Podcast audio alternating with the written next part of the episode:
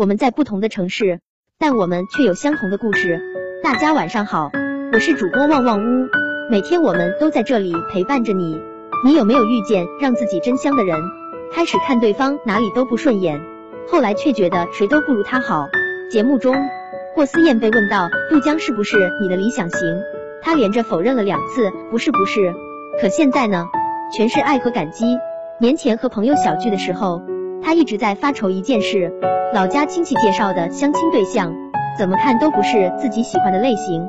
回家既不想去见，又不知道怎么拒绝。后台有很多读者也问过我相似的问题，我的建议都是：既然缘分已经来到面前了，就当做礼物好好收下。爱情本身就是变量，如果想要一段健康又长久的亲密关系，最好是从对方身上寻找长期价值。说白了，对方有多高并不重要，那根本不是他会一直保护你。当你后盾的决定性因素，身份地位和金钱也并不稳定，很有可能未来的某天他就会失去这些。相爱的开始，绝不只因相貌与条件，被爱的样子，也不只有转账和玫瑰。读者明善今年带了男朋友回家，爸妈都特别满意。问到他们是怎么在一起的，明善才坦白，确定关系前。他们是一起合租的室友，当时的他连一起点外卖凑满减都不愿意和男生一起，可一起生活了一段时间，明善越来越觉得男生靠谱。他从未在公共区域看到男生晾晒自己的内衣，就连卫生间里，男孩也只放了洗面奶和牙刷，其余的东西都是收在自己的卧室里。后来明善问过男生为什么会这样做，男孩说不想让你每天生活在不安中。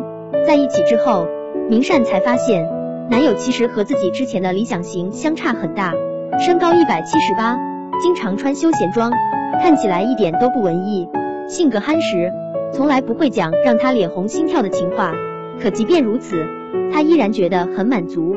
聊天的时候，他总会说我们，无论加班还是聚会，他的电话永远畅通，微信消息永远有回复。他厨艺不如我，但每次出去吃饭。点菜永远会按照我的口味。在一起之前，理想型是想象中很完美的对象；在一起之后，他就是理想型，哪怕他并不全能。了不起女孩里，陆可的前男友对她处处体贴，生活上的大小事都照顾得周到。于是她在分手之后，也依然觉得爱一个人就应该这样。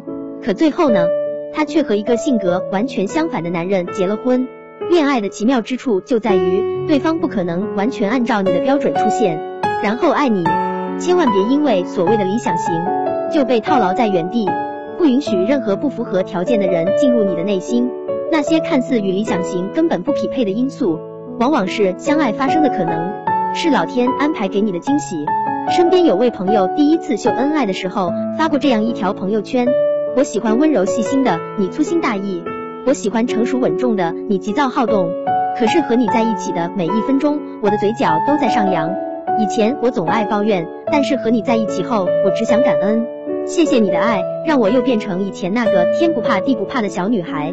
我一直觉得，爱不只是朋友圈的转账截图和玫瑰口红，而是那种嵌入在普通日子里每时每刻的关心与温暖。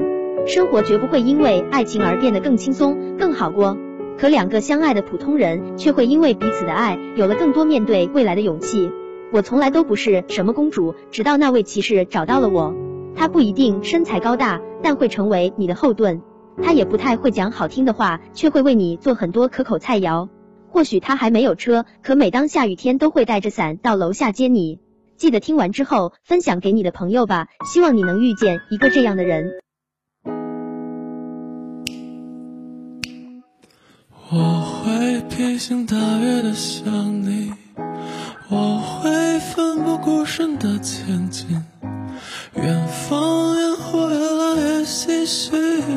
凝视前方身后的距离。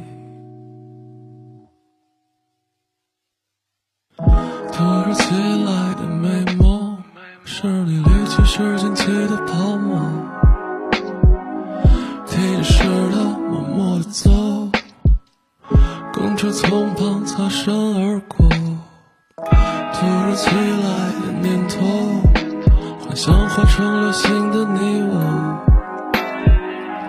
明亮的夜漆黑的宇宙统统来自夜空我会披星戴月的想你我会奋不顾身的前进远方烟火越来越唏嘘凝视前方身后的距离。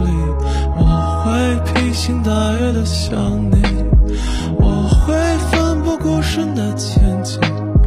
远方烟火越来越唏嘘，凝视前方身后怎么那么奇怪呢？我们糟糕的关系当然没办法很好去应对，要我如何进退？两难的选择，因为相遇很心灰。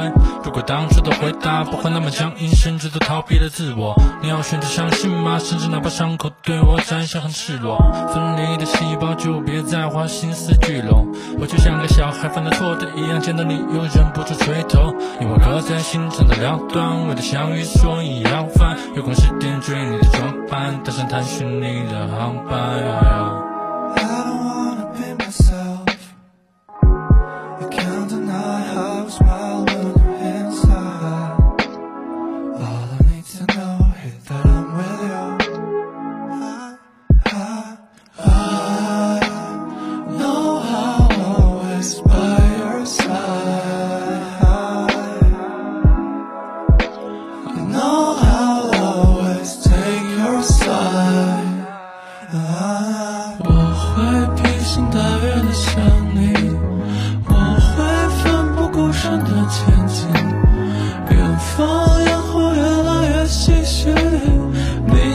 前方身后的距离。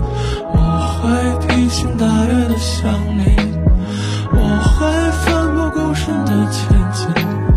远方烟火越来越唏嘘，凝视前方身后的距离，凝视前方身后的。